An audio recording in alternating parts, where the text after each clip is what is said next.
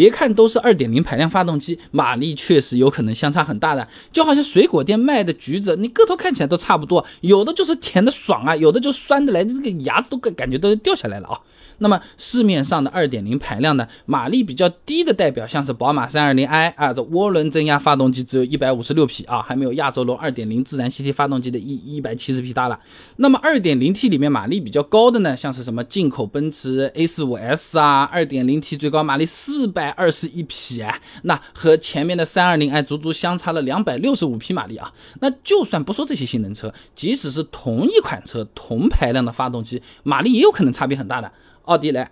同样 2.0T 发动机，2022款奥迪 A4L 最低配150匹，最高配252匹，两者之间相差了一百零二匹马力来啊。那马力相差这么大，什么原因呢？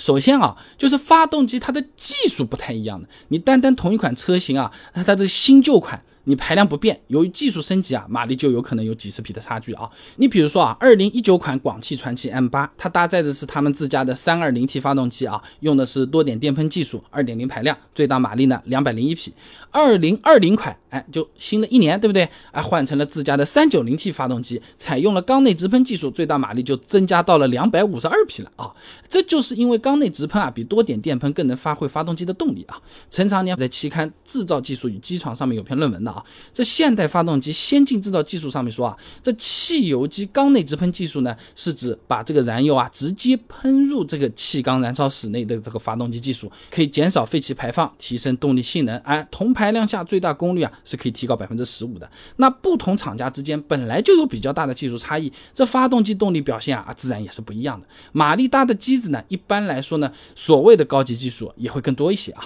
那再来呢，就是发动机零部件的它的材质有可能是不太一样的。这零部件的材料性能啊，和发动机动力的这个极限关系啊，是挺密切的。就好像你是一个很强的运动员，但如果比赛你穿了一双质量特别差的鞋，穿了个拖鞋在那边跑田径，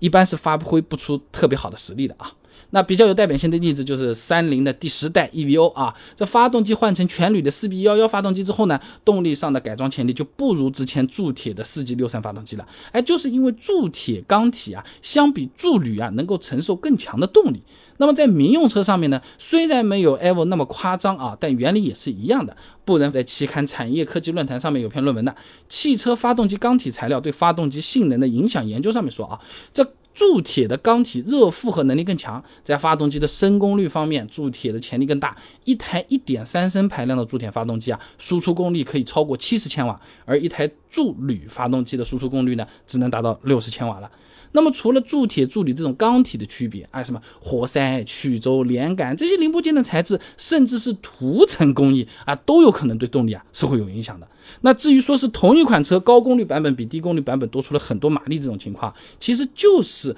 车企基于市场差异化的这么一个考量了。那。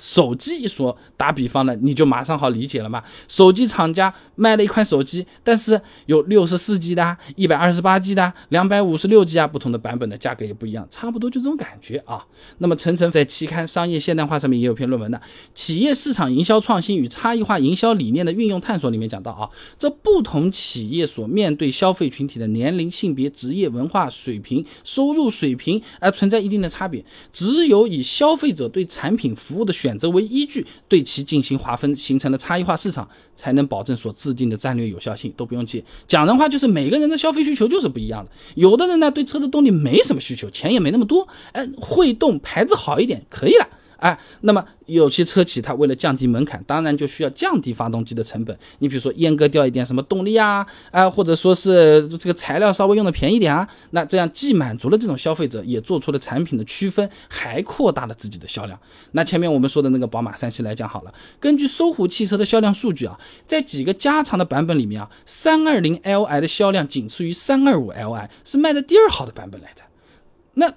不少朋友可能会担心啊，哎，这同排量的发动机，那是不是马力越小就代表发动机技术越差，越不值得买的？无非我钱不够了。其实也不是这样的。严格的来讲，各大车企的发动机水平相差没有那么大的，造成马力差别的主要原因还是在厂家的设计和调教上面。设计和调教讲得很玄乎，就是什么，就是烧菜，盐放的多还是放的少，什么时候放酱油，什么时候放料酒。这就是设计和调教啊。那拿宝马 320i 车上的那个发动机来说啊，同属 B48 序列，一样是用了呃 Valvetronic 电子气门、高精度缸内直喷、涡轮增压等等这些核心技术的，哎，没有比其他主流发动机差的。而且呢，156匹马力的动力呢，你也不能说它是不够用啊。我之前视频也是做过的，买车不看这几个指标你会后悔。这上面提到过啊，这车子的比功率，哎，就是用最大功率除以车重，只要在六十到八十千瓦每吨，动力啊。基本上就算是够用的。那三二零 i 最大功率是一百十五千瓦，那你只要车重不超过一点九吨，其实也是够用的。